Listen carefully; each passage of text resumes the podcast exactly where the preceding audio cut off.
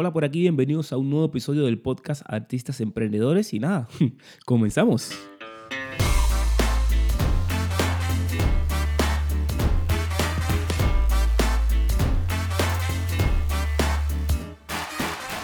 Contentísimo de tenerte por acá en el podcast a la familia de nosotros. Pero bueno, si eres nuevo o nueva, mi nombre es Geni Álvarez y soy creador de contenido, soy youtuber, bueno, loco. Eh, ajá, me puedes seguir en Instagram y ver todas las locuras que hago.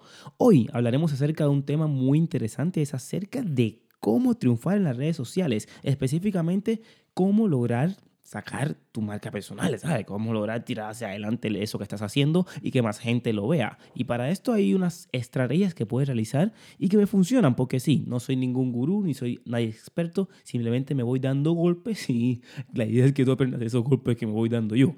Pero bueno, yendo al tema otra vez, quiero decirte, a ver, una pregunta que tengo para ti. ¿Para qué quieres triunfar o para qué quieres ser conocido en las redes sociales? ¿Qué tú crees ahora mismo si tú estuvieras en ese sitio? ¿Qué harías?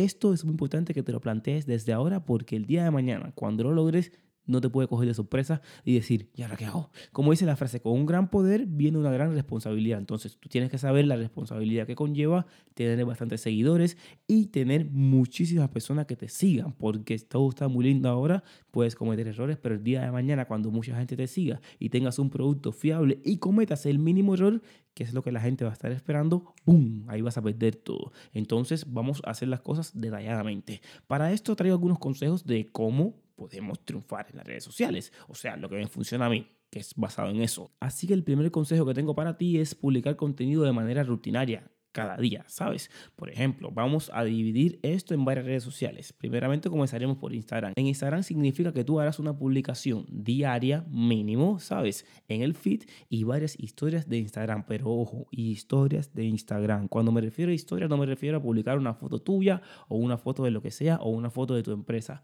Historia. Cuando tú haces una historia como es de principio a fin. Intenta crear o recrear o tener un equipo que te haga historias de Instagram para mantener al público o a las personas que siguen tu producto enganchadas a eso. De nada te sirve a ti publicar algo que tenga que ver con un pomo de agua y al final eh, termine siendo con una botella de vino, ¿sabes? A no ser que tú quieras convertir la botella de agua en botella de vino, ahí sí, pero si una cosa no tiene que ver con la otra, no lo hagas, ¿sabes? O hazlo de una manera mucho más simplificada, porque de nada nos sirve, repito, y vuelvo a lo mismo crear un contenido que no tenga nada que ver con lo que nosotros hagamos o que no sea una verdadera historia.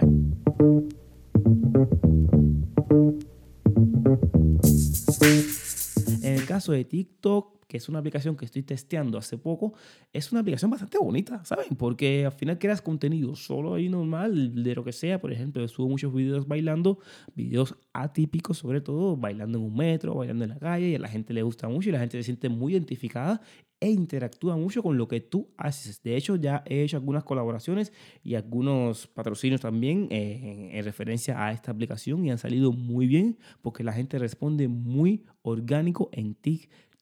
Facebook puedes hacer mm, como compartir el contenido de Instagram para Facebook, no tiene problema eso, ¿sabes? La misma historia con el mismo, la misma publicación. Pero ¿qué pasa con YouTube? YouTube es una red social un poco complicada. ¿Por qué? Porque ahí sí hay que subir un poco más de calidad de contenido.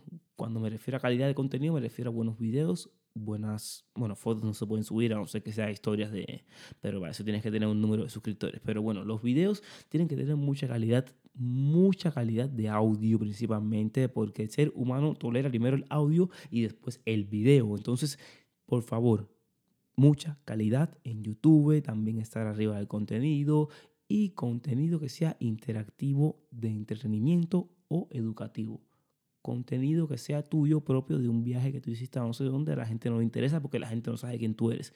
Y sí, soy demasiado franco, pero es la verdad. Sin embargo, si compartes un viaje y das consejos de viajes, ya eso es otra cosa. Estás creando contenido educativo. A eso es a lo que me refiero. Intenta crear contenido educativo en YouTube. Dicho esto, hay otras cositas más que también que se pueden hacer, por ejemplo, como ser transparente. Cuando tú creas transparencia en tu contenido, la gente tiende a sentirte más cercano. ¿A qué me refiero? Si tú eres una persona que cometes errores, que como todas las personas los haces, pero generalmente lo bueno de esto es que tú puedes arreglarte una ruguita o un grano o un video, o si lo dijiste mal puedes repetirlo, pero sin embargo, si tú publicas cosas raw, no sé cómo se dice en español, crudas, cosas que la gente realmente diga, me siento identificado, mira esta persona como se hace todo, porque eso es lo bueno de las redes sociales, que todo es tan perfecto que cuando subes algo natural, ojo, no imperfecto, natural, a la gente le encanta porque se sienten identificados. Sí, todos queremos ver cosas lindas, pero queremos consumir más contenido natural. Por eso ser transparente, decir lo que piensas, cómo lo piensas, es muy importante. Lo otro es no tener vergüenza.